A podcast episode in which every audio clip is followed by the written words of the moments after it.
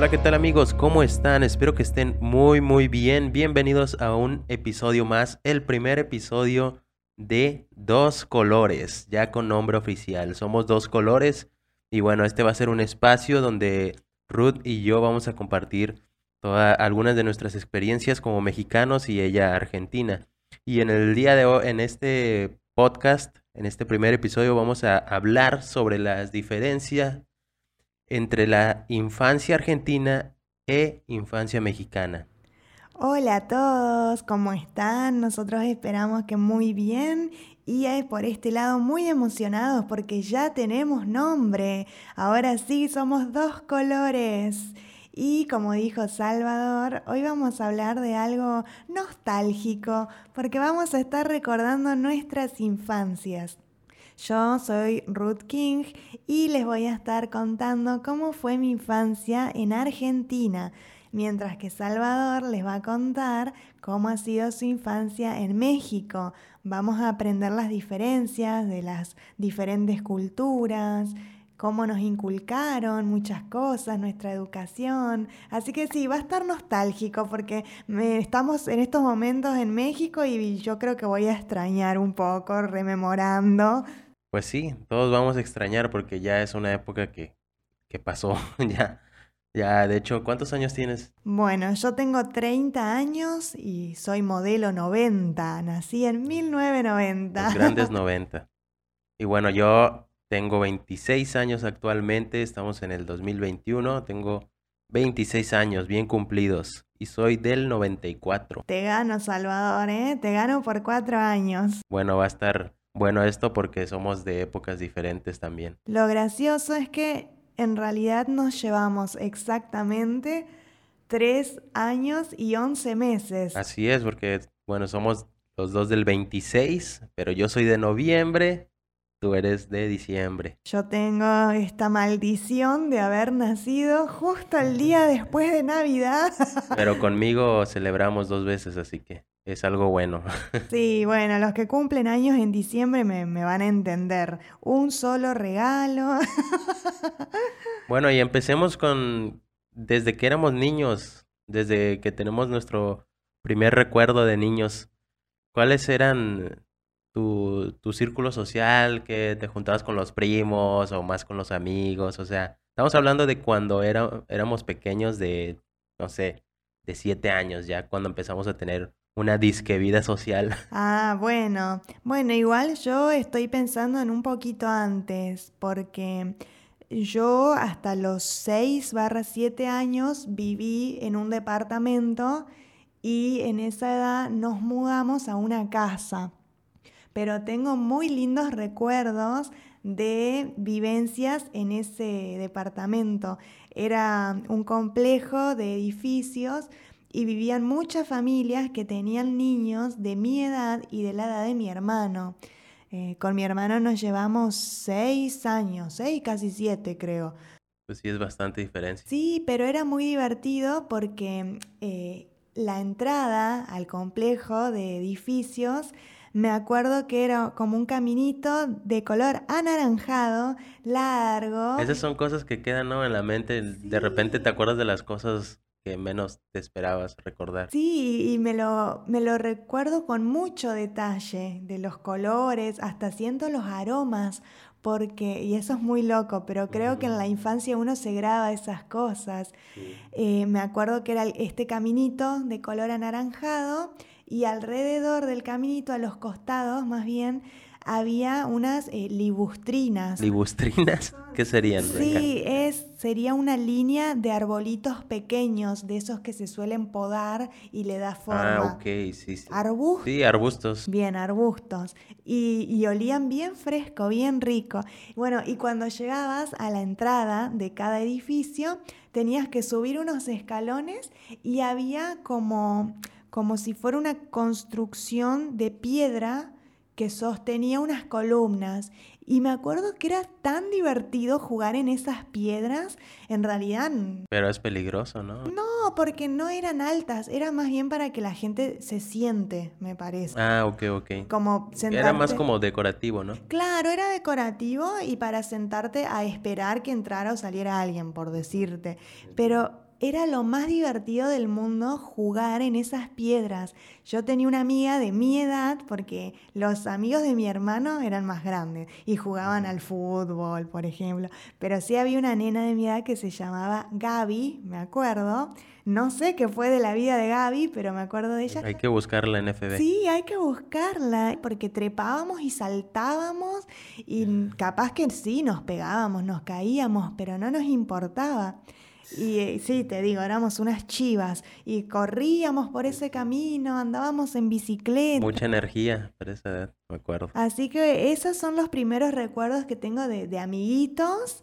Eh, de ese edificio y con mi hermano. Cuando mi hermano se dignaba a jugar conmigo, viste, eso era... a la vez, ¿no? era lo mejor. Se une a, a ustedes siendo más pequeños a, divertirse un rato juntos. Sí, era lo mejor cuando los más grandes te invitaban a jugar y te incluían. Sí, bueno, yo en el en este lado, en México, sí, fíjate que lo viví muy diferente a como tú platicas. Yo recuerdo que tenía varios amiguitos, bueno, mis primos, mis familiares también eran mis amigos. Recuerdo, todos tenemos la, casi la misma edad, nos llevamos si acaso dos años eh, máximo de diferencia, entonces siempre andaba, me acuerdo que siempre nos llevaban mi mamá a la casa de mis tías y siempre estábamos jugando a los Power Rangers, no sé, con los con los muñecos, pero siempre andábamos haciendo también travesuras. Recuerdo también cuando estaban las épocas de Navidad, que en ese entonces recuerdo que se que todavía permitían el uso de, de pirotecnia, ajá. Entonces, recuerdo que mis primos, Romario y Huicho, eh, siempre iban a la casa con una bolsita así de cohetes y nos, cada cosa que se nos ocurría hacer con los cohetes, explotábamos botellas, ¿no? Lo que se nos ocurría. Entonces sí, recuerdo que fue una época muy, muy divertida con mis primos, pero aparte también tenía muchos amigos en, en la colonia.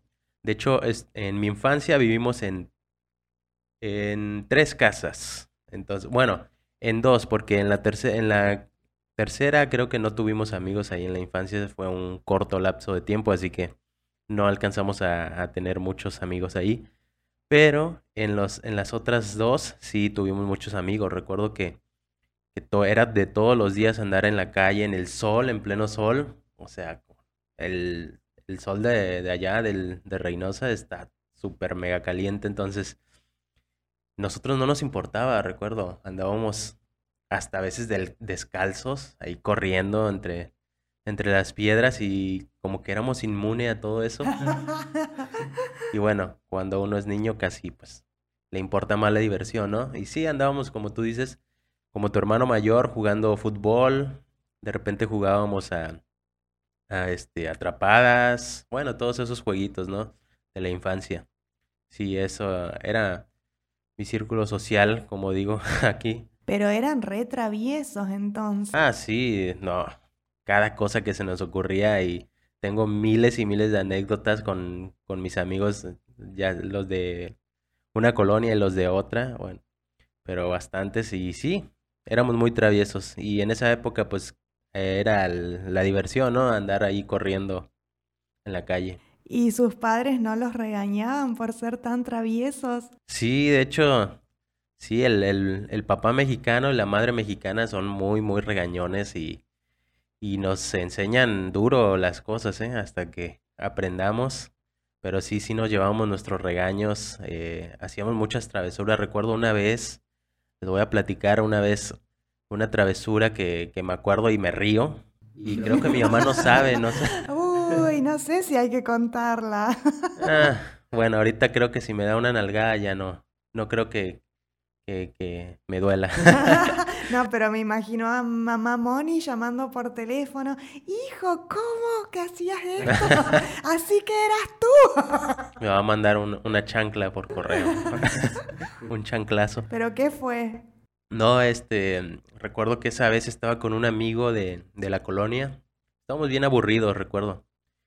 Se nos ocurrió comprar, o sea, gastamos dinero para comprar queso crema Filadelfia en la tienda. Entonces lo que hacíamos era subirnos al techo y como estábamos, mi casa estaba en una esquina, entonces doblaban los autos. Lo que hacíamos nosotros era hacer bolitas con el queso crema Filadelfia y lo aventábamos a, los carros. Y bueno, se veía como, no sé, popó de pájaro.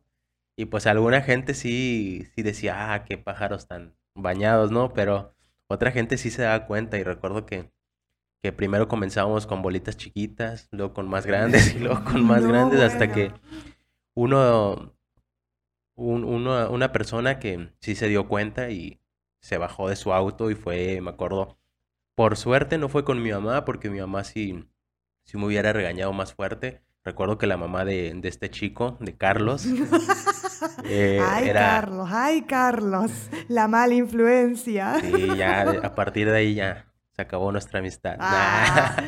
No, recuerdo que su mamá era más tranquila, era más tranquila y, y por suerte no fue una, un regaño fuerte, pero sí, sí nos dijo que no, que no hiciéramos eso, nos dio un sermoncillo y creo que lo volvimos a hacer unas dos o tres veces de ahí y ya, se acabó. Pero re buena onda la mamá igual. Sí, no, y esas y otras travesuras, pero sí, todas eran las aventuras con, con nuestros amigos, más que con mis primos, era con nuestros amigos de ahí de la colonia. ¿Y no los asustaban con historias para que se porten bien? Ah, sí, aquí tenemos en... aquí en México está lo del el chupacabras. Bueno, el chupacabras no, no venía por los niños. El... El viejo del morral. A mí me decía mi mamá, va a venir por ti el viejo del morral. Ese era el, el, este, la figura de temor de allá de... ¿Pero qué te imaginabas vos como niño cuando te decían el viejo del morral? Eh, como el viejo del sombrerón, pero con un morral. Encima, en Argentina, como que yo no uso la palabra morral. Me imagino por morral como un lugar con muchos arbustos y, y pastos altos. Entonces me imagino como un viejo vagabundo que vive ahí en el morro.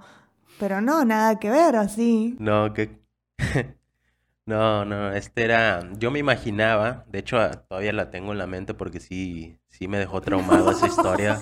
Me la repetía mi mamá bastantes veces y creo que sí funcionaba porque sí le hacía caso y todo. Pero no, yo me imaginaba un señor viejo, obvio, como el nombre lo dice, em, así malo, con cara enojona. Entonces, se me figuraba que, que aparecía así de la oscuridad con, con, su morral, te jalaba del pie y te metía. oh, pero o sea, una película de terror. Morral sería la bolsa. Ah, sí, aquí en, ah. un morral es un es una, una bolsa de esas que como tejidas, ¿no? Ok, es que nosotros tenemos al viejo de la bolsa, debe ser lo mismo. Ah, ok, ok. Sí, un morral donde, por ejemplo, este donde echas las papas. Eso vendría siendo un morral. Bien, entiendo, entiendo. Y los asustaban con eso. Sí, con eso. Bueno, yo me acuerdo, a mí mis padres nunca me inventaron estas cosas, pero tenía amiguitos que les decían que se los iban a llevar los gitanos. Ah, los gitanos. Sí, imagínate, o sea, es súper racista eso, no sé cómo decirlo, pero lo que pasa que en Argentina las mujeres gitanas usan unas faldas largas y, amplias.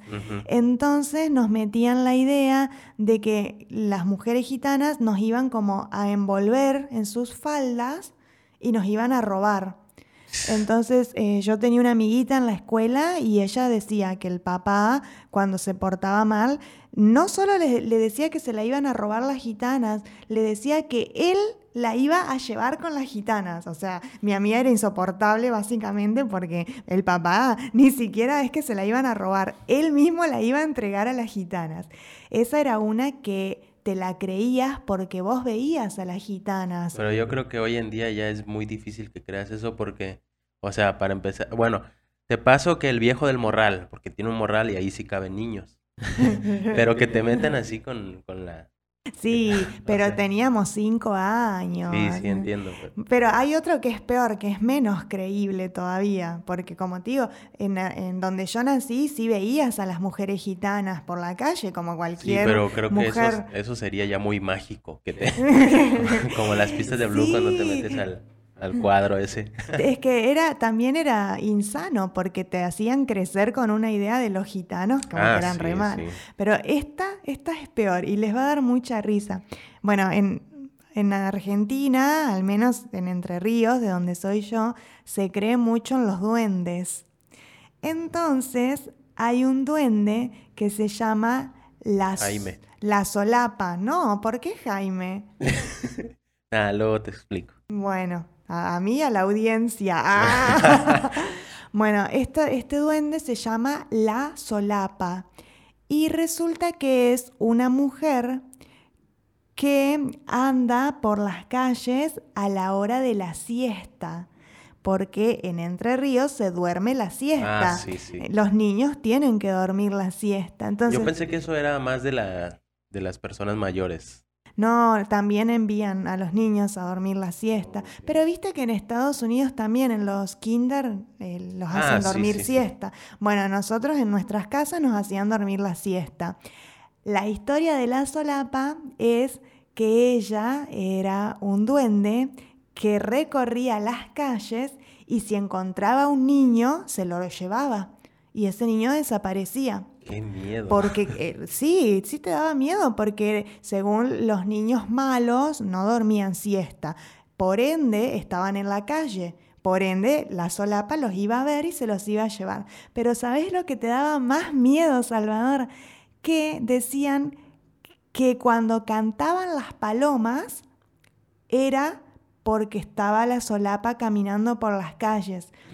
Y en mi pueblo como a, la, como a la siesta se para todo, se escucha re fuerte que cantan las palomas. Es como todo el silencio y, y el uh, uh, uh, uh. y claro, y vos te, te, imaginás que está viniendo un duende caminando que te va a robar.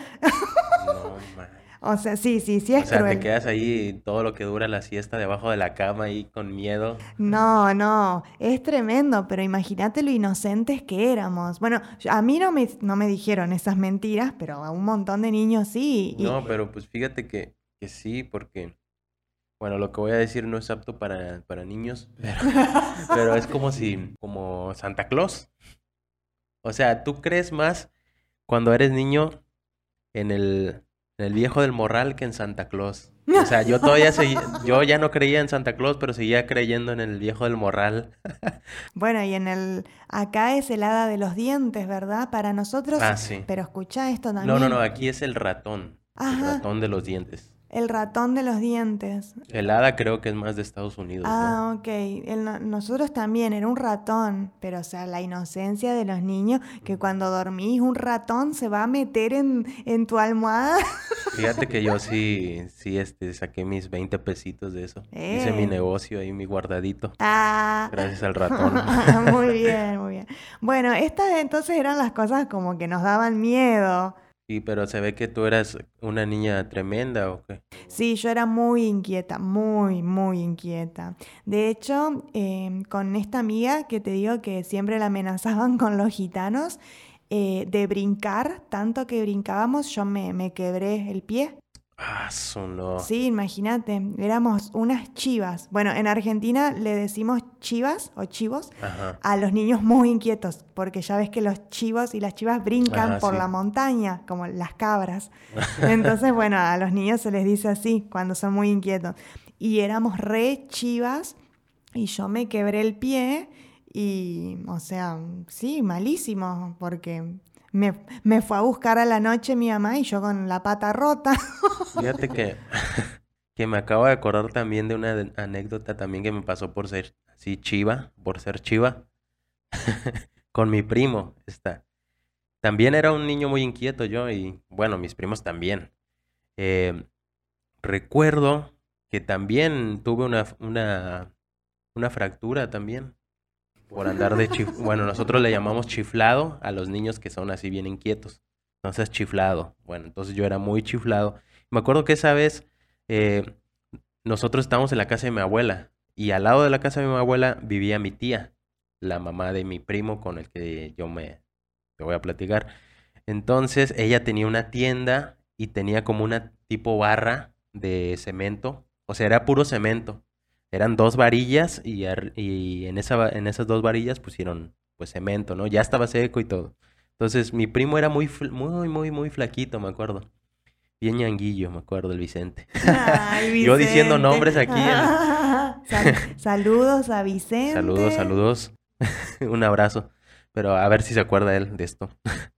Pero este sí, recuerdo que esa vez mi primo me dijo, mira Ulises, voy, mira lo que voy a hacer, que no sé qué. Se trepó en la barra esta, primero así con, la, con las dos manos y se colgó. Y después se le ocurrió subir los pies y se colgó así como si fuera un changuito. Entonces, yo estaba más gordito. Eh, no tanto como ahorita, ¿verdad? Pero, ah. pero así estaba gordillo, me acuerdo. Y se me ocurrió subirme ahí mientras él estaba. Entonces, éramos ya los dos haciendo peso a la barra. Se nos cayó. A él se le cayó en el pie, en la pierna izquierda, bien en la derecha. Ay, qué dolor. Te imaginarás el dolor que sentimos y recuerdo que me acuerdo muy bien. Nos vimos el uno al otro y como que hicimos, como que contamos en nuestra mente. Una, dos, tres. ¡Ay! como de película. Sí, como, mi pobre angelito, no sé. Ay, Pero sí, me acuerdo que fue insoportable el dolor mi tía, me acuerdo que llegó corriendo. ¿Qué pasa? ¿Qué pasa? ¿Qué no sé qué? Llega con Vicente, lo toma, le agarra la pierna y se la acomoda de así nada más. Pero se la acomodó. una genia, tu tía. Sí, pero bueno, dolió. Me imagino que le dolió hasta no sé dónde. Ay, Dios. Y yo no, yo sí, este, mi mamá eh, me levantó y todo, me llevó al hospital y me acuerdo que me me pusieron un yeso y así. Pues, eso nos pasó por chiflados. Y aquí en México a los niños le pintan el, yeso. A nosotros. Ah, sí, eso es tradición también. Ya también andaba yo con mi yeso, con firmas y florecitas, corazones que me hacían. Porque ahí sí, respondiendo a tu pregunta del principio, ya tenía yo seis, siete años. Ajá. Ajá. Y ya me había mudado a la casa. Entonces, ¿y cuál era tu diversión cuando tenías ya seis? O sea, ya estabas un poco más grande, ¿no? ¿Estás de acuerdo? Sí, bueno, yo tenía una amiga que se llama Valentina. Saludos, Vale, si estás escuchando. y jugábamos eh, a las películas que veíamos. Por ¿Ah, ejemplo, sí? nos encantaba. Bueno, a mí, yo soy guionista y directora de cine. de corazón desde niña. Y desde niña una fascinación por las películas y las miraba muchas veces. Creo que todos los niños hacen eso. Sí, sí. Entonces con Valentina las veíamos tanto que nos aprendíamos los diálogos y después jugábamos a nosotras a hacer las escenas de esa película. Y era re divertido porque, o sea, si bien eran películas, si bien veíamos la televisión, pero tenías que usar un montón tu imaginación para recrear la escena. No, y como niños nos sobra la imaginación. ¿Y cuáles eran tus tres, tu, tu top tres de películas que repetiste hasta el cansancio? La más repetida del mundo mundial el Rey León. Ah, Ay, es el que Rey León, sí. cuando salió me acuerdo. Sí, nos volvimos locos también. Creo que la vimos entre todos los primos y... Fue la primer película que yo vi en el cine. Ah, mira. Sí, sí, sí. Y sí, esa, esa película los 101 dálmatas. La vi, pero no sé, no, no ya ni siquiera eh, perdíamos la cuenta. Te gastaste el VHS. Sí, porque yo había aprendido a usarlo. Entonces, cuando terminaba la película, yo solita iba y lo, lo rebobinaba. Ajá. Pero esto te estoy hablando desde antes, de los seis años, o sea, desde los tres yo creo que empecé a ver películas. Para los seis ya me sabía todos los diálogos, obviamente. Entonces, El Rey León fue tu primer película en, el cine. Ah, sí, y mi top tres es El Rey León, 101 Dálmatas y Blancanieves. Ah, ok. Eran, eh, esas películas me las regalaba mi papá, porque donde él trabajaba eh, había una tienda de revistas y películas. Entonces, divertido, no sí, manches. y él a veces me, me traía. Me imagino que siempre, cada semana, ¿no? Te, te aventabas una película. Sí, cuando podía traía, pero era una revista que yo creo que sí, que salía cada semana. Ah, mira, qué bueno. Sí, bueno, y a eso jugábamos mucho con Valentina. Y después, bueno, con juguetes. A mi hija más me gustó jugar con muñecas. Eso es algo ¿En que, serio? que a- ¿No- ¿Nunca tuviste un bebito? De esos no, pelones. No, no, no. De hecho, me, no, me daban coraje. Cuando me regalaban así bebés, yo como que no, no me gustaba. Hasta me acuerdo que lloraba porque yo, yo quería osos. A mí me Osos gustaban de peluche. los peluches, o sea, todos los animales de peluche. Y sí Ah, tenía muchos. Y mi favorito del mundo mundial, que todavía lo tengo en Argentina, es Patch. Patch. Sí, ¿Qué es eso, Patch? Patch. Ah, es su nombre, tú le pusiste nombre, ¿ok? Sí, es el dálmata de la película 101 Ah, ok, dálmata. ok, sí, sí, que, Patch. que sí. tiene una mancha negra en el ojo. Ujú. Es la única mancha que tiene. Oye, ¿y ese todavía lo tienes entonces? Sí, es que era, era lo máximo del mundo mundial tener eso para Ajá. mí. Fue siempre mi peluche favorito. Qué padre y que lo conserves mucho más tiempo. Me acuerdo que, bueno, a mí me enseñaron a ahorrar. En Argentina se les enseña a los Qué niños bueno, ¿eh? a ahorrar. Bueno, al menos en mi familia nos enseñaban a ahorrar. Entonces, de a moneditas yo iba juntando y cuando tenía una cantidad eh, más o menos, ajá, eh, íbamos a la juguetería y yo me podía comprar mi propio juguete. Ay, y me acuerdo que yo lo había visto al patch en la juguetería y ahorré para comprarlo y me forcé, quién sabe qué hice, pero por decirte, salía, no sé, seis pesos el patch, que en esa época junté los benditos seis pesos, voy a la juguetería y ya no estaba el patch, ya lo habían No. vendido. O sea, súper triste. Me compré otro igual, re lindo. Ah. Pero fue una sorpresa porque en mi cumpleaños mi tía Sandra, hola tía Sandra, me regaló el patch. O sea, era ella quien había comprado el Ah, patch. ok, ok. Pero nadie sabía que te gustaba o, o ya sabía. Yo creo que todo fue un plan. Ah, ok, ok, sí. Sí, me imagino porque sería mucha coincidencia, ¿no? Sí, no, pues sí, muy, muy bonito eso. ¿Cuál era tu juguete favorito? Ah, pues mira, fíjate que mi diversión era para empezar, bueno, las películas, que también tengo mi top 3.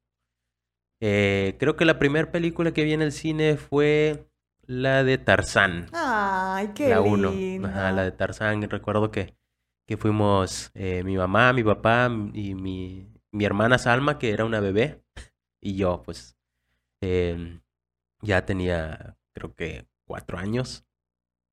Ajá. O un poco más, pero... Pero sí, recuerdo que mi hermana estaba de brazos y esa fue mi, mi primera película en el cine. Qué ternura. Pero bueno, mi top 3 sería El Hombre Araña, la 1. Pero ese, eso está muy chistoso también porque mi mamá nos compró ese, el VHS del Hombre Araña, pero estaba en inglés subtitulado. ¿Qué? Me acuerdo.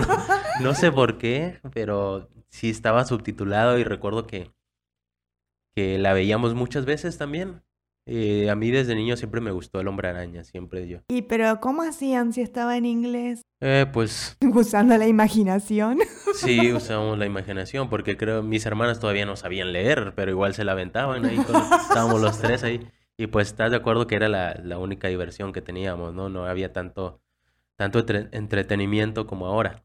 Entonces, bueno, era la película del Hombre Araña. Recuerdo que también la de Hércules, esa también. Hércules. Recuerdo que mi mamá me la regaló esa, en VHS también, obvio.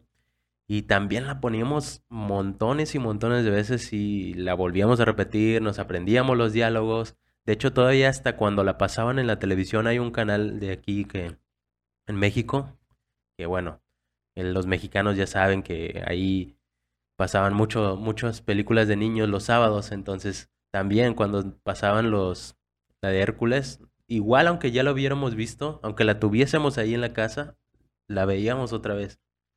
Y así va. eh, La de Hércules creo que era la, la que más veíamos. La del Hombre Araña también. Y bueno, ya más grandecitos, creo que la de La de Shrek. Ajá, el Ajá, de clásico de Shrek. Shrek. Pero esa tam- era, era otra. Esa la íbamos y la rentábamos. Ahí teníamos, recuerdo que en la esquina de la, de la cuadra había una, un blockbuster. Ay, qué Y nostalgia. el blockbuster era lo mejor. Y recuerdo que sí, mi mamá nos decía, vayan y renten una película, pero que sea una que no hayamos visto. Y llegábamos con la de con la del el Shrek. Entonces, no manches, la, la vimos como, sí, como 20 veces, me acuerdo. Y bueno, juguetes, juguetes tenía yo un montón porque sí, bueno, no tantos porque estás de acuerdo que hay niños que tienen millón, miles de juguetes y todos están regados y juegas nada más una vez con ellos y, pero sí, sí tenía algunos. Y bueno, la mayoría los recuerdo. Creo que mi primer juguete me lo compraron en una... Estábamos comiendo en una pescadería. Yo tenía creo que como seis años. Y estaba un señor vendiendo juguetes del... de Batman. Pero este tenía como una, una tipo nave, el, el Batman. Oh, super Entonces me acuerdo pro. que, que me lo compró mi papá y pues ahí andaba vuelvo- vuelto loco, ¿no? Con el Batman. Ese fue mi primer juguete, bueno, que yo recuerdo. No, pero creo que sí tuve otro juguete, pero este fue un peluche. Y hasta le puse nombre, creo que se llamaba Ringo. Y era, creo que era un chango grandote, Hubiera sido amigo de mi Patch, el, el sí. Ringo. el Ringo, me acuerdo. Y tenía un dinosaurio también, bueno, pero esos eran peluches. Y ya después, más grandecillo, creo que ya iba en la, en la primaria, tenía los juguetes de Max Steel. No sé si lo Ah, recuerdas, no sé si allá había en Argentina. Sí, sí había Max Un Steel. muñeco así como de acción. Musculoso, ¿no? Sí. Y a mí lo que me gustaba era tener a los enemigos de Max Steel. O sea, tenía, ajá, tenía un Max Steel y tenía como tres o cuatro enemigos de Max Steel. De hecho, hasta me acuerdo del, del nombre, era Elementor, se llamaba. Y era Oh. un monstruo así feo, ah, que ten- tenía poderes así de, de tierra, de agua y de fuego. Y ese sí me hizo pasar muchos momentos de, de diversión. También eh, me llamó la atención lo que dijiste de lo de que hacías como tipo videos, como, ajá, como tipo que Sí. empezaste a desarrollar tus... Con nuestra imaginación, Ajá, porque sí, no tu- filmábamos ajá, nada. sí, sí, sí, con tu imaginación. Ah, te hago un paréntesis. Cabe destacar que en mi casa no teníamos eh, televisión por cable. Por eso también veíamos tantas películas, porque no, no teníamos ni el Nickelodeon ni el Ah, Cartoon sí, Network. sí, sí. Solo veíamos No, películas. fíjate que me acabo de acordar algo ahorita que estás diciendo esto del cable, que también cuando éramos niños no teníamos cable tampoco de televisión de paga ni nada de eso, pero por alguna razón nosotros le poníamos un cable a la televisión, ya ves que at- atrás se le, le ponía la antena y todo eso, y lo pegábamos, recuerdo que a la pared, y no sé si el vecino, si agarraba la señal del vecino, no sé qué, pero agarraba la televisión por cable. ¡Qué buena suerte! Ajá, o sea, no se veía tampoco hasta acá de HD ni nada de eso, ¿verdad? Se veían las rayas, pero alcanzabas a ver la, pues, la caricatura, película, lo que estabas viendo. Y eso era también algo de- eh, muy bueno. Nos, también nos divertíamos mucho con viendo los canales así. Y no podíamos mover para nada el, la antena, la- el cable, porque le poníamos un cable de esos, de que estaba ahí tirado, ¿no? Le poníamos el cable y no podíamos moverlo para nada porque sabíamos que si lo movíamos, no teníamos más Cartoon Network, no teníamos más Nickelodeon, Perdían. se acababa. De hecho, me acuerdo que le poníamos una marquita a la, a la pared para ahí saber, ¿no? En caso de que se mueva, ¿A dónde volverlo a poner ahí. Y sí, sí, me acordaste de eso. Pero bueno, sí, volviendo a lo de los juguetes. Y los videos, ibas a decir Ah, sí, algo. sí, sí, a lo de los videos. Recuerdo también que con un amigo de la infancia, que creo que va a estar escuchando esto, eh, hacíamos como tipo también videos, pero en esta, esta vez ya teníamos algo de tecnología, ya habían llegado los celulares con cámara, eh, no la mejor cámara, de hecho eran de un píxel, no sé, un, un megapíxel, y, pero hacíamos como que grabábamos acá una película, yo recuerdo que a mí, a mí siempre en, en la infancia me gustó dibujar, mucho, mucho. Pero yo recuerdo que hacía mis cómics, entonces agarramos el cómic, el cómic como libreto, íbamos ahí actuando lo que yo había dibujado, entonces estaba muy Ah. divertido eso. Y bueno, entre otras diversiones que teníamos. ¿Y cuando ya entraste a la escuela, eras un buen alumno? Ay, no, cuando... Bueno, era... era un alumno tranquilo, creo que tuve una buena etapa ahí en la, en la primaria, no, casi no di problemas. No te voy a decir que era un, un, nerd, porque no, no lo era. Eh, estaba como que en medio, ¿no? ¿no? Tampoco me metí en problemas, no era muy así. Una que otra anécdota ahí recuerdo, pero siempre fui tranquilo, recuerdo. Pero seguro te iba bien porque si tenías tanta imaginación y dibujabas. En las materias en las que más era bueno era en inglés y en artes. ¿Pero tenías en la primaria inglés? Sí, en la, en la primaria, este, desde primero tenía inglés. Recuerdo que estuve, estuve en tres escuelas diferentes. No recuerdo si en cuatro. A ver. Sí, primero estuve en una cristiana, recuerdo. Ah. Mi mamá me, me metió en una cristiana, en, iba en primer grado. Estuve nada más ese, ese año. Y sí, hasta ahí enseñaba el inglés, ¿eh? Y desde primero, este, comenzamos con los números, todo lo básico, ¿no? Y después, bueno, en las siguientes que también fueron de gobierno, bueno, estas fueron de gobierno, ahí también enseñaban inglés en todas. Re bien, igual. No, yo inglés tuve recién en la secundaria. Ujú. Bueno, no, no sé cómo es eh, acá en México. En Argentina la secundaria es después de la primaria. Ah, ok, ok. Después No, de la primaria, secundaria y secundaria hasta universidad. O sea, todo eso se llama secundaria. no, aquí es primero el, bueno, el kinder, después entras a la primaria, que es primero, segundo, tercero, cuarto y quinto año. Y sexto. Sexto, y Ajá, sexto sí, año, Eso ajá. igual que Argentina. Después de sexto, entras a la secundaria, que son tres años. Ah, solo son tres. Son tres años. Y de ahí, de la secundaria, entras a la prepa, que puede, bueno, puedes ir a una prepa abierta, que a veces son de, de dos años, de, de tres, pero los fines de semana, no sé. Pero por lo general son de seis años, creo. No, eh, semestres, bueno, es que ahí es por semestres. No recuerdo muy bien cuántos años son, pero es bueno. Sales a los 18 para entrar a la universidad. Allá es eh, así como lo describiste. La primaria es hasta sexto grado y después entras a la secundaria, pero la secundaria sí se divide en dos partes, porque es séptimo, octavo y noveno, y de ahí cambia y es tercero, cuarto y quinto. Ah. Y como que es raro porque en realidad el tercero debería ser, debería ser, un, dos, debería ser cuarto si fuera todo junto. Pero bueno, lo dividieron así. Pero lo lindo de tercero, cuarto y quinto es que, al menos en la escuela que yo fui, eh, se elegía especialidad. Así que eso fue ¿Y maravilloso. cuál es la especialidad que agarraste? Eh, humanidades y arte. Ah, Eh, sí, lo mejor del mundo. obviamente. Podías elegir en mi escuela humanidades y arte, ciencias naturales y contabilidad. Ah, o sea, ci- ciencias naturales no te dieron en la primaria o en la... Sí, sí, sí nos dieron a todos en el básico, pero cuando vos después elegías tu especialidad, ya no tenías esas materias. Tenías Ah, materias, por ejemplo, yo tuve, las que yo me acuerdo, porque en realidad eran muchas, pero yo tuve en humanidades y arte, tuve teatro, tuve taller de murga, tuve, bueno, artes visuales, tuve sociología, ciencias políticas. Son Eh, un montón. ¿no? Sí, sí, pero, o sea, eran, mm, no me acuerdo de todas realmente, pero eran todas materias referidas a las ciencias eh, humanas, a las humanidades. Y de Eh, todas esas tú podías escoger cuántas.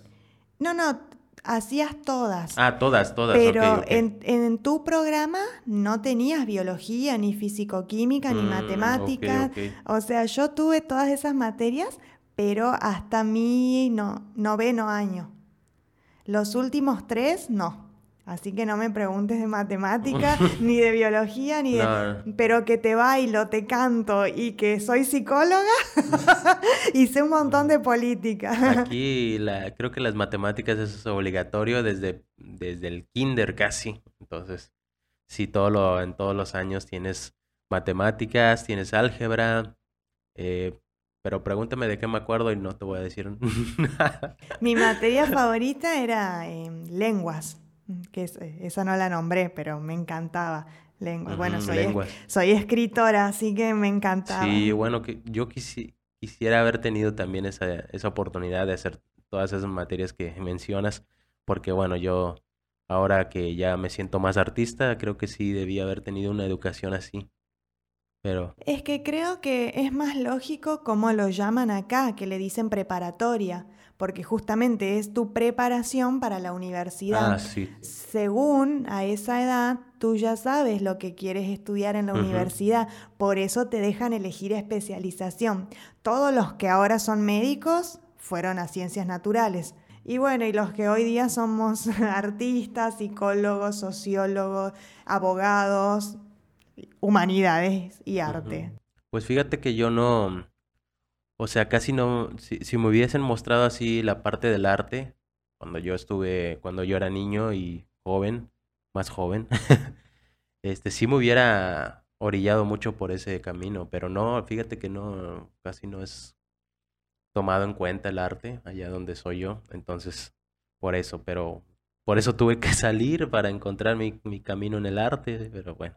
Sí es importante, ¿eh? Mucha gente... Es muy importante, sí. No le da importancia en la escuela, pero fíjate que sí, porque al menos eh, yo tuve la buena experiencia de que no es que te sentaban con una hoja a dibujar y pintar, te hacían explorar un montón de cosas, porque sí era artes visuales, dibujo y pintura, pero también era teatro, también era canto, también era tocar instrumentos, también era baile, eh, la murga y yo, bueno, ya te lo conté, pero lo repito para los que nos escuchan. Hicimos también en esto de arte pintar nuestra propia ropa. Ah, mira qué y sí, súper bien. ¿eh? Pero la propia maestra que nos enseñó cómo pintar nuestra ropa nos, nos dijo, miren, si eh, llevamos playeras blancas, dice, bueno, miren chicos, si ustedes estas playeras les salieron 10 pesos, por dar un número, ¿no? Eh, la pintura les salió 5 pesos y bueno, el tiempo que ustedes demoran en pintarla, pero después ustedes la pueden vender, no sé, en 50. Y ya le ganan. Y le ganan un montón, ¿no? Entonces hasta nos enseñaban negocios. Ajá, sí. Dos, dos pájaros de un tiro. Sí, era re lindo. O sea, básicamente te decían que sí podías vivir del arte, porque tenías muchas opciones. Eso es bueno, ¿eh? Mm. Pero, ¿sabes qué? Me sigue sorprendiendo que tuviste inglés desde tan niño porque yo recién tuve a partir de séptimo. Y no solo tuve inglés, tuve inglés, francés y portugués. O sea, eran tres idiomas juntos. ¿Te imaginas la confusión mental que nos creaban? Y más que portugués y francés son muy parecidos. Terminabas inventando otro idioma nuevo. sí, básicamente, frampurniol, English, Spanish porque, bueno, nosotros aprendemos portugués porque estamos, somos frontera con Brasil y es re lindo el portugués. Sí, lo mismo que pasa aquí, ¿no? Estamos en frontera con Estados Unidos, así que casi, casi obligación aprender inglés. Ajá, sí, entiendo lo, lo que pasa ahí. ¿Y, y cómo eran cuando iban tus papás a ver las calificaciones o, que, o sea, tus papás tenían que estar ahí presentes en tu educación también, así que. Sí, bueno, ah, yo creo que sí al principio mi mamá era exigente, pero capaz que porque no sabía que yo era inteligente, capaz que pensaba que es que yo era tan inquieta de verdad que sí, ahora que, que, me pongo en el lugar de mi mamá, capaz que mi mamá pensaba que yo iba a ser una niña tonta o no. Pero con esos lentes te ves bien intelectual. Ah, pero no los usé hasta los 12 ah, o 13 años. eso explica todo. Pero bueno, no, yo, ay, voy a sonar re presumida, pero siempre estuve en la escolta. O sea, yo era la mejor alumna. Pues sí, normalmente a los que a los que son buenas, los mejores alumnos los ponen en la escolta. A mí nunca me pusieron. pero no era que yo era realmente, porque, o sea, sí estudiaba, pero tampoco es que competía y estudiaba tanto porque yo decía, ay, me quiero sacar un 10. Era como que para mí era fácil en realidad, porque sí tenía compañeros y compañeras que como que se remataban porque querían estar en la escolta y al final nunca estuvieron. pero, Pero yo sí, como que yo sin ningún esfuerzo, como que llegaba a la escolta. Entonces, no sé si es que capaz mis compañeros eran muy vagos, pero vagos en el sentido de Argentina, como que no les importaba o no prestaban atención en clase. Yo creo que es más lo segundo, porque también me ha pasado a mí. Yo siempre he sido un niño muy, bueno, siempre fui un niño muy distraído, me acuerdo. Era muy difícil para mí concentrarme. O sea, sí podía concentrarme, pero cualquier cosita me desconcentraba. Entonces, yo creo que si no te desconcentras en toda la clase, se te queda lo que te enseñan porque se te queda. Entonces, yo me imagino que tú eres una persona que, se puede, que no se puede distraer tan fácilmente. Entonces, ponías más atención. Por ende, te iba bien. Y por ende, mis padres ni tenían que preocuparse. Ajá, pero se preocupaban. Pues sí, fíjate que en mi caso, mi mamá sí, sí me exigía también. Eh, bueno, en los primeros años que entré a la, por ejemplo, a la secundaria, sí estaba muy al pendiente, pero ya, bueno, en el segundo año ya se dio cuenta que, que me seguía manteniendo, ¿no? En las calificaciones, que no, no la llamaban a, no, no la mandaban a hablar, no, no la citaban ni nada de eso, no tenía reportes, recuerdo. De hecho, tuve reportes ¿A ustedes no les ponen reportes?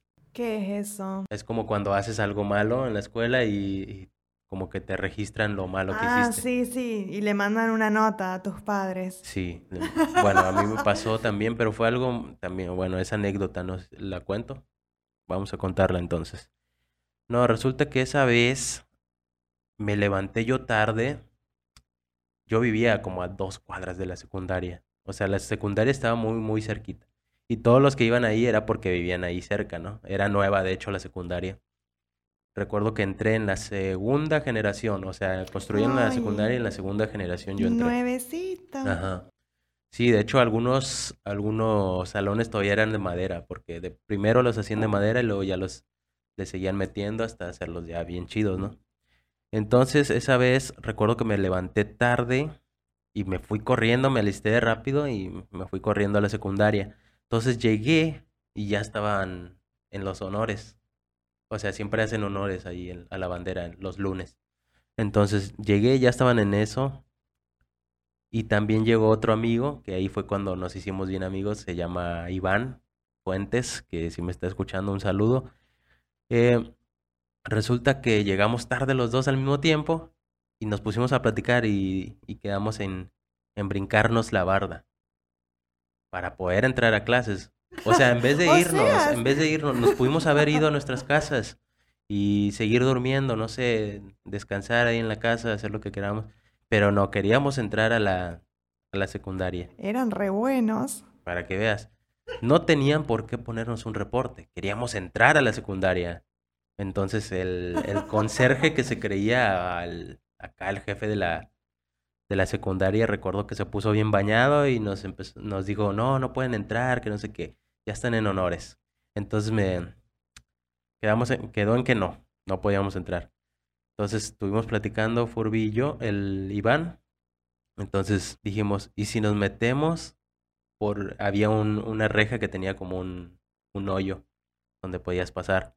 Entonces nos metemos por ahí, pues vamos. Entonces fuimos y ya nos estábamos metiendo, se metió el, el Iván, luego entré yo y ya está, nos formamos ahí en la, pues en los honores, ¿no? Entonces va pasando el conserje y nos ve, dice, oye, ustedes estaban afuera, ¿no? Ay, qué metiche. Sí, bien metiche el señor. que si me está escuchando, que... Ah, ¿Qué? Conserje metiche. no, sí, se la bañó el, el Toño. Y este, nos reportaron por esa estupidez. O sea, ¿estás de acuerdo que es una... Los reportaron por querer ser responsables, básicamente. Toño, sos un metiche. Ajá, sí. Y bueno, después ya de ahí ya no tuve ningún reporte. Mi amigo Furby sí tuvo como mil. Ah. Él sí tuvo, llenó un cuaderno entero de, de reportes. Pero, ¿cómo es eso que los lunes le dan los honores? Ah, es que es el, el lunes es de honores a la bandera. Entonces siempre hacen lo que es eh, el juramento a la bandera, cantamos el himno nacional, también cantamos el himno de a la bandera de, pues en este caso de Tamaulipas. Y pues eso es lo que se hace. También en, bueno, en, este caso yo ya iba en la, en la, secundaria y no nos pedían que fuéramos vestidos de blanco, pero en la primaria sí hacen eso, que tienes que ir vestido de blanco los lunes. Pero solo los lunes. Ajá, sí, ¿Y los, otros días qué hacen? No, los otros días eh, solo nos formamos, dicen este, las indicaciones, algunas indicaciones, no recuerdo muy bien lo que, lo que hablan, pero este sí, los lunes hacen eso y dicen las efemérides. O sea, las efemérides son lo que nombran fechas importantes, ¿no? En la historia de México. O sea, según el día, ¿no? Según el día. Ah, según la, o sea, eso el sí Lo, hacen todos los días. ¿Y no levantan la bandera? pues marchan, también hay una, este, una escolta y hacen su, su marcha y todo y saludamos a la bandera, pero mm, levantar a la bandera, ¿cómo? Como que está en un poste y la tenés que ir izando y la bandera se eleva. No, eso no. Ay, perdón que me río, es que... Sí hay una, una bandera, pero es en las personas que están marchando. ¿Por qué tu risa? Ay, perdón, es que me estoy acordando de mi escuela y todo lo que nos hacían sufrir encima invierno en Argentina, a las 7 de la mañana todavía están las estrellas en el cielo, el aire helado, y te hacían quitar tu abrigo para que se vea o el uniforme de la escuela o el uniforme blanco que vos dijiste, a cantarle a la bandera mientras la bandera se levanta todos los días. O sea, en, Argentina es todos los días. Entonces, todo bien, se respeta la bandera, pero ¿por qué haces pasar frío a los niños? y lo de la escolta, eso era en los actos. Así, en los actos conmemorativos. Era, era lo malo de estar en la escolta, por eso a mí no me gustaba, porque tenías que ir a todos los actos en la mañana y en la tarde. Sí, sí, me imagino. Pues sí, muy, muy diferente, ¿eh? Fíjate. Sí, todos los días le cantábamos a la bandera. Se llama Aurora, nuestro, Aurora. nuestro himno a la bandera. Ah, ok. en, en, ese himno se compara a la bandera con un águila. O sea, el que la escribió eh, habla de un águila que Pero está no tiene un águila. No, no, no. Lo que pasa es que como, es una, eh, como la bandera está allá arriba, en el cielo, él la confunde con un águila volando que dice audaz se eleva al vuelo triunfal, como un águila. Por eso yo te preguntaba si elevaban a la bandera. No, no, no, este, este nomás es la marcha y ya. Bueno, bueno, muy bien. otra diferencia. Otra diferencia muy grande porque... Sí, sí, estamos. Y esto es en cuestión de, de, todo el sistema educativo, ya hablamos un chorro. Así que, bueno, yo te quería preguntar, ¿cómo era la relación con tus papás? ¿Cómo se vivía ahí en, tu hogar? Pues porque era toda la familia estar ahí, ¿no? Estabas con tu hermano, estabas tú, estaban tus padres, entonces, ¿cómo era ahí la relación? Bueno, eh, pues ya cuando vivíamos en la casa, era más lindo porque cada uno tenía su cuarto. Mi hermano tenía el suyo y yo tenía el mío. Entonces eh, tenías tu espacio de privacidad. A mí me gustaba mucho escribir, leer, dibujar. Entonces estaba ahí tranquila y capaz que mi hermano, mientras tanto, en su cuarto quería jugar videojuegos. Entonces sí, sí era lindo tener el espacio. Eh, y con mis padres bien. Me acuerdo que me gustaban mucho los domingos porque íbamos a la casa de mis abuelos a comer, eso era de ley. Y eso era re lindo. Y cuando llovía se hacían tortas fritas y jugábamos. Tortas fritas, qué rico. Sí, qué rico. Y jugábamos a las cartas. ah, mira qué padre. Era como una tradición, sí. Entonces era de ley que, no sé, los sábados en la noche llamaba a mi abuela para confirmar que íbamos a ir al domingo y o mi abuelo hacía asado, carne asada, o mi abuela hacía pastas. Qué rico. Ay, sí, ñoquis, ravioles, ay, qué rico. Puras cosas italianas. pero, pero me gustaba mucho compartir y aparte ahí me encontraba con mis primos. Pero sí, con mis padres siempre bien porque yo siento que yo era buena alumna y no era, realmente cuando era chica, chica, no, no era tan callejera. Ah, me, me gustaba estar en mi casa, en mi habitación, tranquila. Te digo que es- era más ratón de biblioteca, de estar ahí con mis libros, mis historias, sí. Bien diferente. No, de hecho me acuerdo que iban amiguitas a mi casa para que yo les leyera lo que escribía. Mm, Sí, Mira, sí, sí, pues como un cuento. sí, cuento. Yo escribía, em, escribía novelas. Me encantaba escribir novelas. Según yo, ¿no? Era chica, que habré tenido 10, 12 años. Pero iban y me decían que les leyera los capítulos que yo había adelantado. Y capaz que era una hoja nomás el capítulo, pero bueno, la historia seguía, ¿no? Y me gustaba hacer historietas también y era una hoja, una hoja, yo ponía, no sé, el, había una que llamaba El Valle Fantástico y era de unos niños que vivían en el bosque. Entonces yo dibujaba en una carilla de la hoja El Valle Fantástico y le ponía episodio 15 y la siguiente hoja le ponía episodio 16. Entonces, claro, Lo ya- hubieras patentado. Ah, no, pero eran historias súper inocentes y, y que capaz que ni tenían sentido, pero a mis amigas le reencantaban. Y me acuerdo que algunas iban a la casa para que yo se los leyera. Qué padre, fíjate. No, yo, yo bien diferente. ¿eh? Eh, bueno, en mi caso estábamos, era mi mamá y mis dos hermanas y yo. Y me gusta que, me gustaba que conviviéramos ahí los tres. De repente nos podíamos, los cuatro, eh, de repente nos poníamos a ver una película y todos juntos. Me acuerdo que ya cuando crecí yo, tenía, ¿qué serán? Unos 10 años, ya tenía mi propio cuarto. Entonces, cuando era más chico, ahí sí dormía yo con mis dos hermanas y, en, y, es, y me acuerdo que teníamos litera. Pero sí, la relación era, era muy bonita, me acuerdo. Tengo muchas anécdotas también con mis hermanas y todo. Una pregunta que a mí es algo que me marcó mucho también, de más o menos esa época, de los 10, 11 años.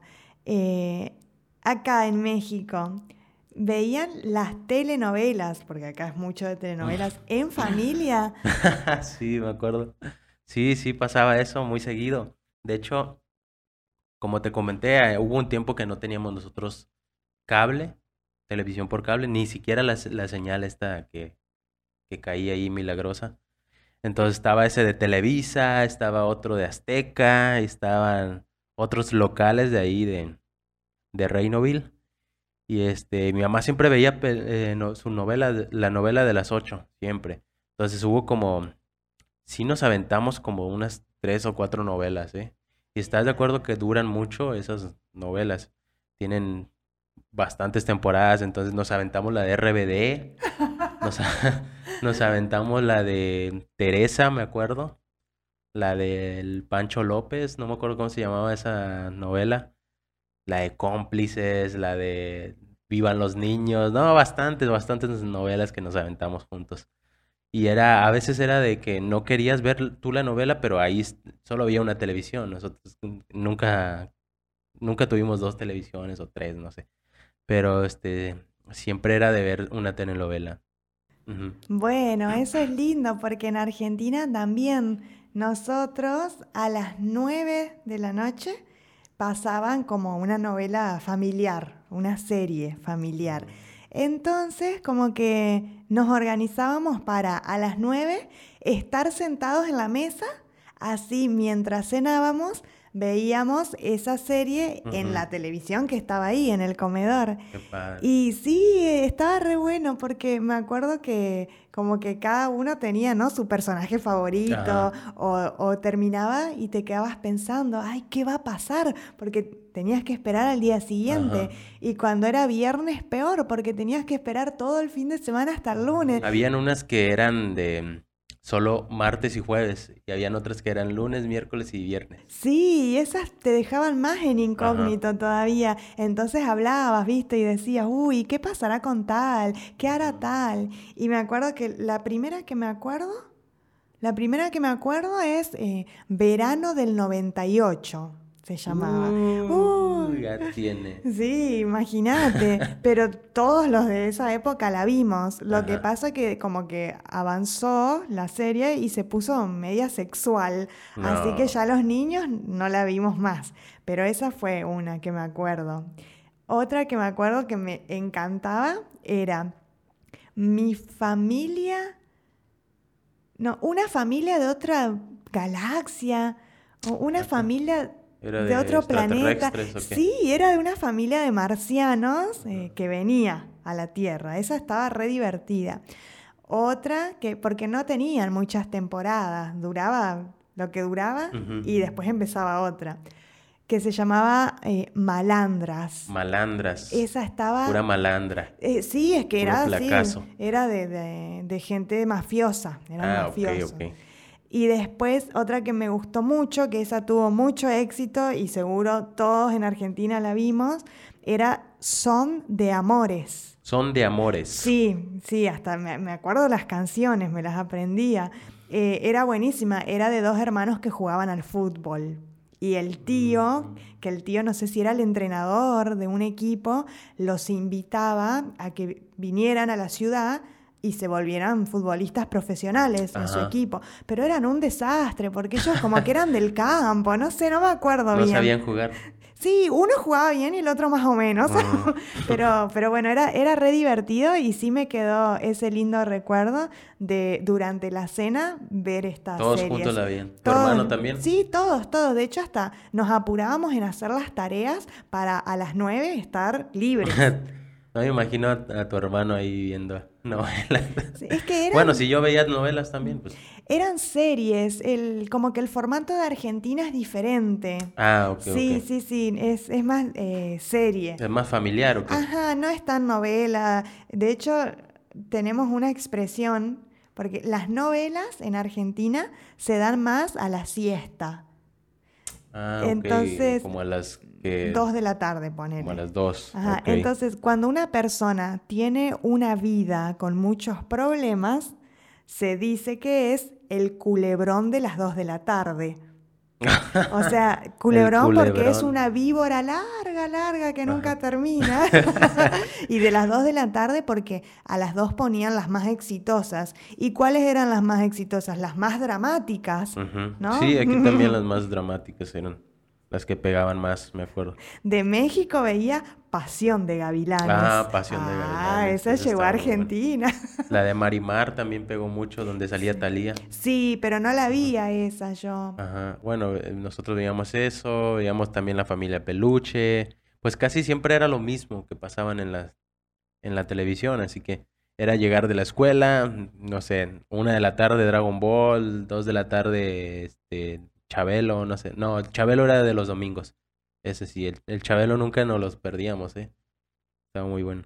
Vos me contaste que había una que era para niños, una novela o una serie que sí. veían todos los niños. Pues no era que, ve- que veíamos todos los niños. Bueno, si es, si es a la que te refieres, la que estoy pensando, creo que se llama Viva los Niños. Esa. Ajá, bueno, esa. Esa, bueno, sí era para niños. Esa la pasaban, creo que como a las... No, no recuerdo la verdad el, eh, el horario, pero sí, sí era para niños, me acuerdo, y, y duró mucho, mucho. Este, de hecho, hasta me acuerdo de un arco, de un arco, no de un arco, Ah, que, que hubo de, de un extraterrestre que llegó así. Me acuerdo, me acuerdo de- hasta el sonido que hacía el monillo. es. Pero sí, me acuerdo de, de los personajes también, me acuerdo. Sí, había varias novelas así que eran para niños. En Argentina se volvieron súper famosas las novelas para niños de Cris Morena. Cris Morena. Sí, una, es una genia, Cris Morena, una productora de allá, una señora, y realmente una visionaria porque hacía novelas para niños, pero eran novelas súper profundas y a medida que fuimos creciendo, hasta su temática fue creciendo. Y ya después eran como re hippies y hasta, hasta no sé, hablaba de mundos y universos paralelos, pero estaba buenísimo. Como que creció con ustedes la novela. Claro, tal cual. Y eran así, sí tenían muchas temporadas porque por año iban avanzando. Y la más famosa, que hasta creo que acá la pasaban y en Israel y no sé qué es, Las Chiquititas. Eh, creo que sí he escuchado, pero no, nunca la vi. De Argentina, las, las novelas que, que sí llegué a ver, bueno, no me las aventé todas, pero como mis hermanas la pasaban mucho en, en, Disney Channel, estas de la que aquí se llama, aquí hicieron un remake que se llamaba Atrévete a soñar, donde salía esta Antonella y Patito feo. Ándale, patito feo. esa, ah, esa la veían mis hermanas mucho y, jugaban y todo, que era, patito y no sé qué. Ok, bueno, yo ya iba a la secundaria cuando salió Patito feo. Bueno, cuando salió el remake, que te digo que se llamaba Atrévete a soñar. Pero era casi lo mismo. Sí. Pero en mexicano, ya sabes. Me acuerdo que se pusieron de moda unas plumitas. Todos en la secundaria de repente empezaron a traer así su plumita. Era una, haz de cuenta, una pluma Bic y con arriba pelucita. Y este, y eso siempre la traían así como en la mano, así como que, como si fueran fresas, así como Antonella. Y eso me daba bastante risa, la, verdad, pero sí se puso de moda. Y mis hermanas también la traían ahí, aunque digan que no, pero sí. Ah. y sí, bueno. ¿Y cuál fue lo, lo más divertido que hiciste con tu hermano? O sea, alguna travesura, algo. ¿Quién sabe? Porque hicimos muchas cosas. Puedo hablarte de una época que fue muy linda y que a mí se me quedó muy grabada en mi memoria, que en casa de mis padres, por no sé si una o dos semanas, eh, cuidaron mis papás a los hijos de un compañero de trabajo de mi papá, porque en la familia hubo un problema, entonces eh, estos niños se quedaron con nosotros. Y fue tan divertido porque de golpe éramos cuatro hermanos. O sea, yo tenía dos hermanos más. a mí me pasó así, pero con mi pling. Ay, es que es, lo, es re divertido. Y bueno, y me acuerdo que hacíamos guerra Dragon Ball versus Pokémon. Porque a mi hermano y a uno de los chicos les gustaba más Dragon Ball. Y a mí y al otro chico nos gustaba más Pokémon. Entonces, bueno, y yo tenía un montón de juguetes de Pokémon, así que jugábamos un montón con, con los muñequitos de Pokémon, los tazos. Ah, los tazos, no. Re divertido. Bueno, y esa época se me grabó mucho y teníamos un videojuego que era era del Family. O sea, era un videojuego viejísimo que era, era viejo, realmente, era viejo. Era como el primero. De hecho, es lo que te iba a preguntar eso. De cómo, cómo recibiste tú la tecnología, por ejemplo, en este caso, este videojuego que me, Ok, sí, este videojuego yo creo que fue mucho antes de el Sega. Ah, el Sega es el chiquito, ¿no? Ajá, bueno, este fue antes del Sega. Ah, no. Pues. Eran unos cartuchos que le metías y no andaban y le tenías que soplar y meterlos de nuevo. Eh, como el, bueno, a los que también le tenías que soplar los del 64, ¿no? Nintendo. 64. No, el Nintendo fue mucho después, te digo que este ah, era pero no, viejísimo. Pues quién sabe cuál sea. De hecho, creo que en Argentina estaba el Family, después el Sega y después el Nintendo. Eras re pro si tenías el ah, Nintendo. Pero bueno, nosotros teníamos el Family y tenía un jueguito que era de un niño cavernícola que arrojaba martillos. Ah, ok, creo que sí lo he visto, eh, fíjate. Pero nos poníamos a jugar mi hermano, yo y los otros dos chicos a ese jueguito. Teníamos un montón, pero no sé por qué nos habíamos obsesionado con el cavernícola. Y ay, no, y nos pasábamos la tarde intentando superar los niveles. Sí, era lo más nuevo, ¿no? O sea, yo también con el de la viborita me pasaba horas y horas y eso que era... Vos sabés que me acuerdo de algo que cuando salieron los celulares allá, Teníamos el cabezoncito que le decíamos, ni me acuerdo qué marca eran realmente, Motorola creo. Los que pegaron primero, primero eran los Nokia, ¿no?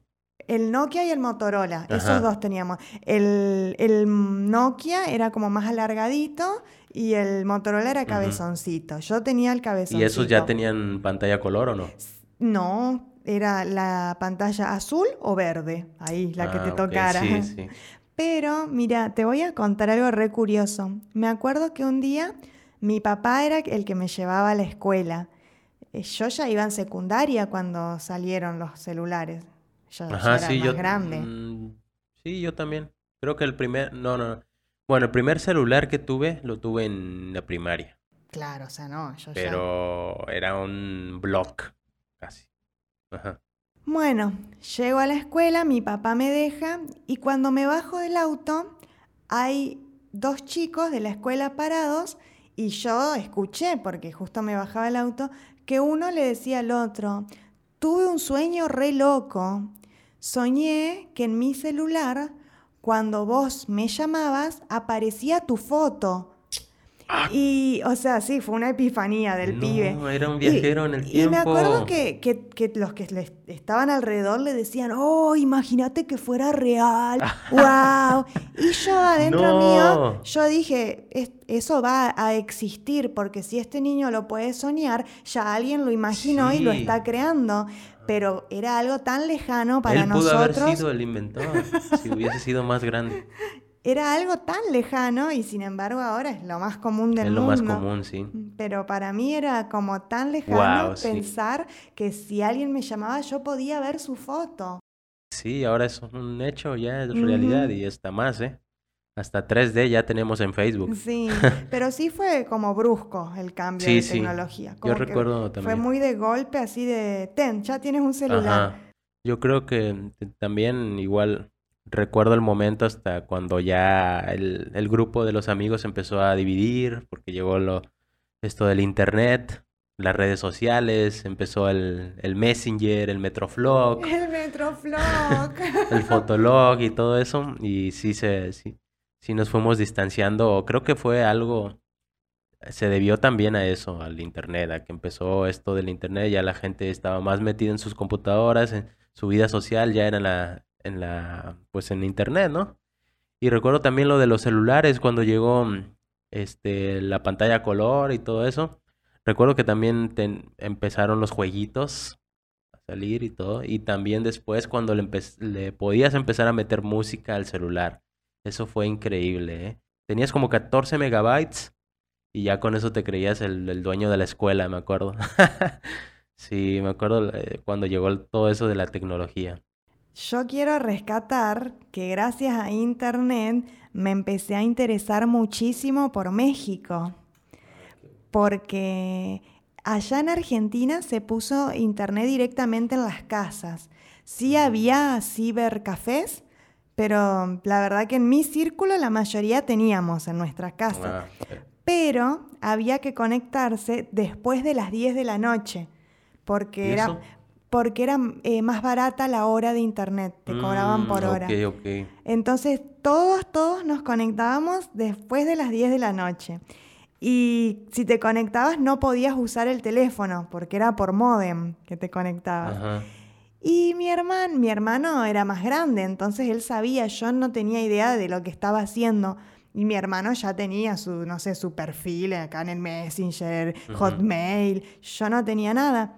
Entonces me dice mi hermano que me va a meter a una página que era para niños para que yo hiciera amigos y que yo- y él me explicó que yo iba a poder hablar con niños de otro lugar.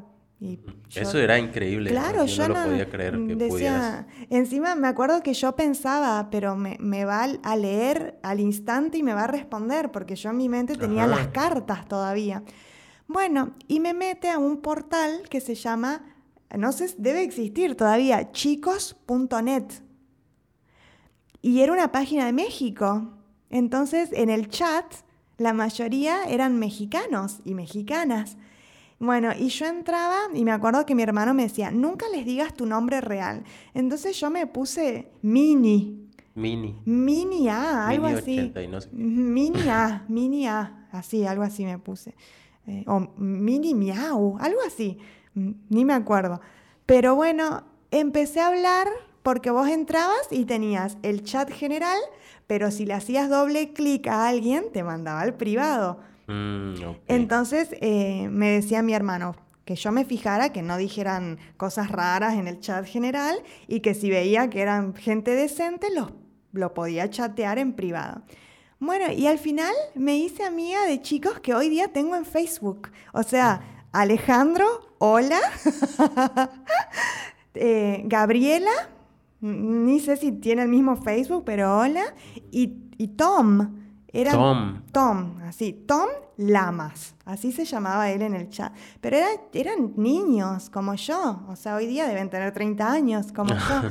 Pero mirá a lo que llegamos con estos tres chicos nos conectábamos a la misma hora, a las 10, para hablar entre nosotros. O sea, yo ya no, ah, no quería hablar con nadie más. Ellos eran de México y me contaban cosas alucinantes de este país. Y me preguntaban de Argentina. Y llegamos al punto que intercambiamos fotos. Yo me acuerdo que le pregunté a mi mamá si me dejaba mandarle una foto a Alejandro, a Tomás y a Gaby. Y le, dije la verdad, que ya hacía no sé cuánto que veníamos hablando y mi mamá se fijó y sí, eran chicos de mi edad. Y me acuerdo que mi mamá me sacó una foto en la escalera y se la mandé a los chicos y ellos me mandaron sus fotos. Y me acuerdo que para mí, Gaby, la chica, se me hizo tan hermosa porque yo nunca había visto en persona a alguien de México. Y esta mujer era morena, con ojos rasgados y el pelo lo tenía crespo. Y, me llamó tanto la atención y, mi mamá me dijo, pues así es la gente en ese país. Estoy hablando que tenía 10 años, no sé, yo era muy chica. Eh, y, y, bueno, y los chicos también eran morenos. Entonces, claro, para mí ya se abrió un mundo de posibilidades y, que wow, ¿no? Y qué lindo, porque ahí empezó mi interés en este país y mírame, hoy vivo acá. Y pues sí, pues yo también eh, me la vivía en los en el ciber. También este recuerdo que me hice un un Messenger, pero no sabía usarlo.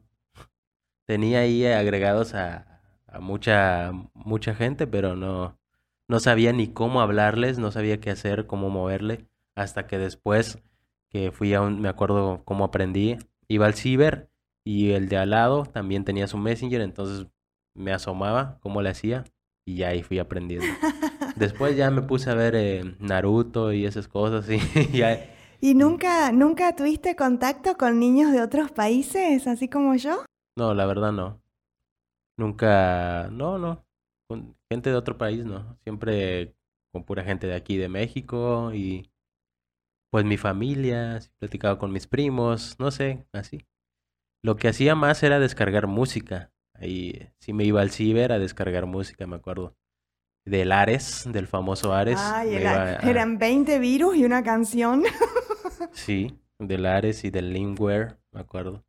Habían varios así programillas para descargar. Me acuerdo que era lo, lo máximo porque yo iba con mi MP3, este que le cabían, no sé, 100 canciones y este lo atascaba así de música y ya me lo llevaba a la escuela y todo, era lo máximo eso. Ya después em, em, empezó a crecer todo esto del, de las redes sociales, salió Facebook, también me creé un Facebook que tampoco aprendí a usar en el momento. Recuerdo que fue en el 2009, de hecho. Sigo teniendo años tenías cuando creaste el Facebook? Tenía, iba en la secundaria, iba en tercero, me acuerdo. Tenía como 14, creo. 15, sí, porque yo lo creé a los 18 años. Ah, ok. Barra 19.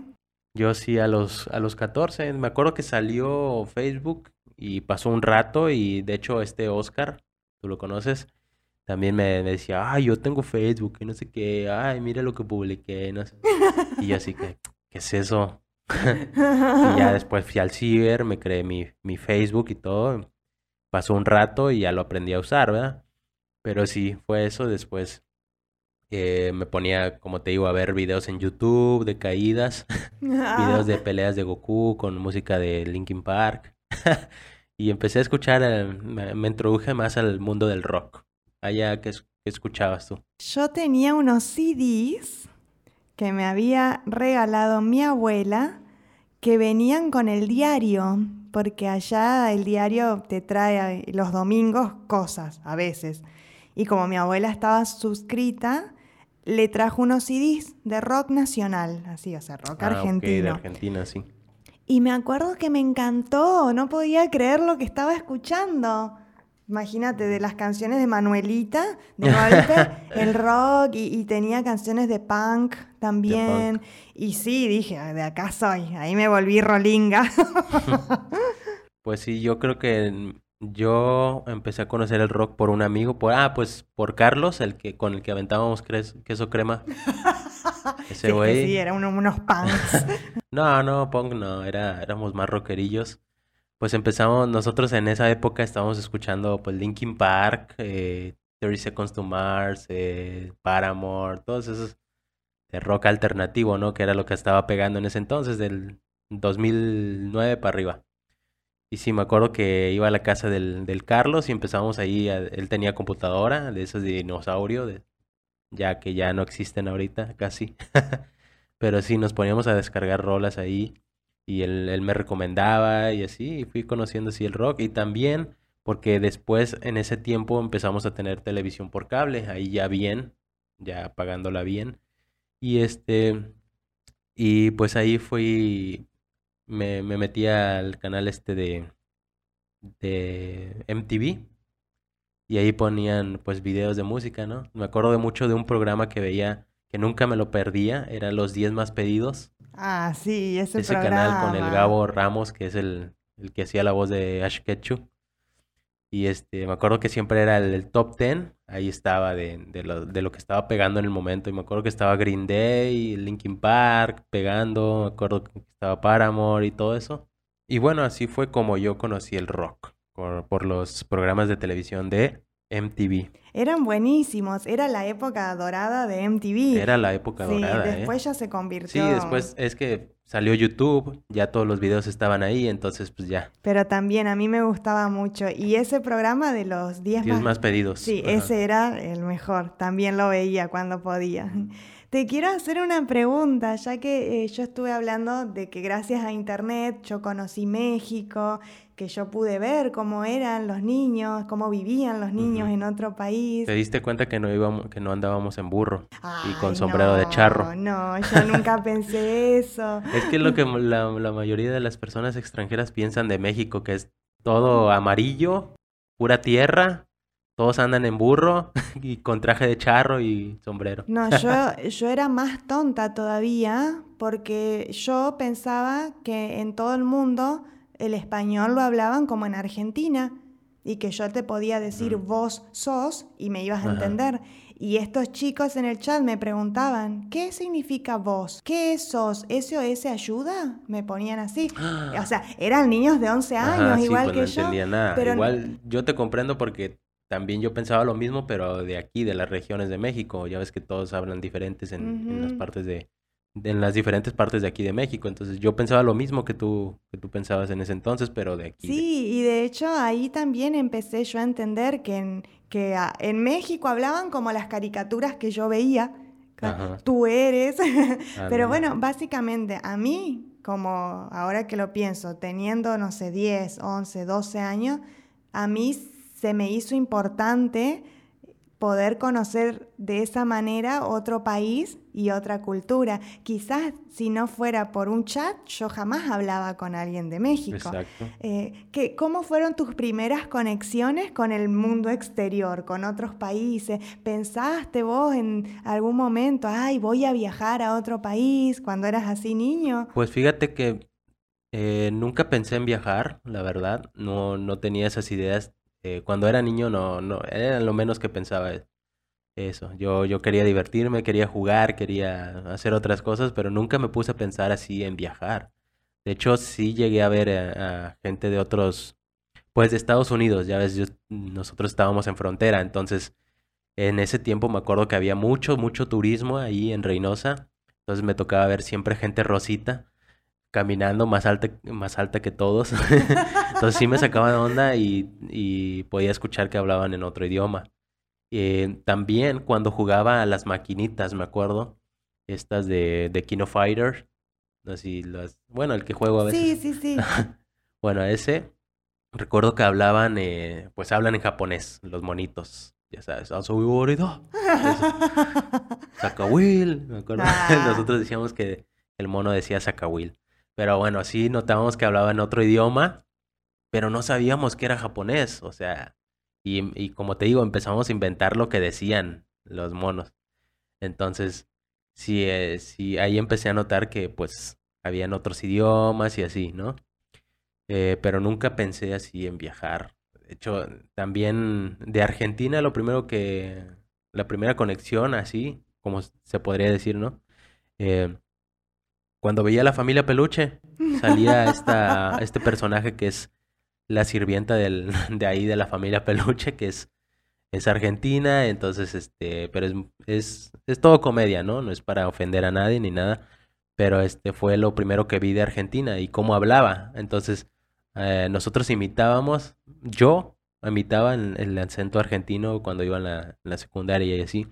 Y fue lo, lo único que, que yo sabía pues de, de, Argentina, ¿no? Nunca me imaginé que iba a estar aquí frente a frente con una argentina platicando. y ni capaz que ni siquiera sabías a dónde estaba Argentina. No tenía idea, ni, ni siquiera tenía idea de dónde estaba Ciudad de México. O sea, con eso te digo todo. Eh, pero sí, o sea, estoy hablando de cuando era más niño, de 7 sí, sí, años, 10 sí. años. Ya cuando crecí, obviamente, ya pues vi, vi, vi el mapa y todo. Y pues estás de acuerdo que también influye mucho el Internet porque ahora tenemos acceso al, al, GPS, al Google Maps. Entonces ya con el Google Maps tú puedes, puedes ver dónde estás exactamente y puedes ver dónde se encuentran los demás países. Entonces eso no había en, en, ese, en ese momento. Bueno, yo creo que para hablar de viajes vamos a tener muchos capítulos más. Claro, sí, sí. Nosotros tenemos muchas aventuras para contar. Así es. Pero bueno, hemos estado recordando, rememorando nuestras infancias y un poco sí. de la secundaria también. Un, Épocas un muy lindas y divertidas. Algo de nostalgia no le hace daño a nadie. Pero sí, bueno. Y este fue el episodio, amigos, de hoy. El primer episodio de dos colores. ¿Cómo te sentiste, amor? El primer episodio con nombre oficial, oficial. siendo dos colores. Ruth King y Salvador Solorio en un podcast. La verdad me gustó mucho recordar y poder compartirlo tanto con vos como con las personas que nos están escuchando. Que bueno, ojalá hayan aprendido algo nuevo, les haya despertado un poco de curiosidad. Y ha sido muy divertido recordar tantas cosas bonitas. Es todo muy interesante. Yo quisiera que les, que les dijeras a nuestra audiencia el por qué nos llamamos dos colores, por qué decidimos que fuera así dos colores, que es creo que algo muy evidente. Pues porque justamente somos de dos culturas diferentes, tuvimos educaciones diferentes, crianzas muy distintas, pero bueno, viéndolo de una manera poética, yo lo veo como que los colores se pueden combinar y hacer un color más bonito todavía. Exactamente. Ah, sí. un color más interesante. Entonces nosotros todo el tiempo aprendemos el uno del otro y eso nos hace crecer. Claro que sí. Bueno, esperemos que les haya gustado este episodio y nos vemos en el siguiente episodio de Dos Colores. Yo soy Chava Solorio. Y yo soy Ruth King. Muchas gracias por habernos acompañado. Seamos personas maravillosas para un mundo maravilloso. Buenas tardes, días o noches. Chao.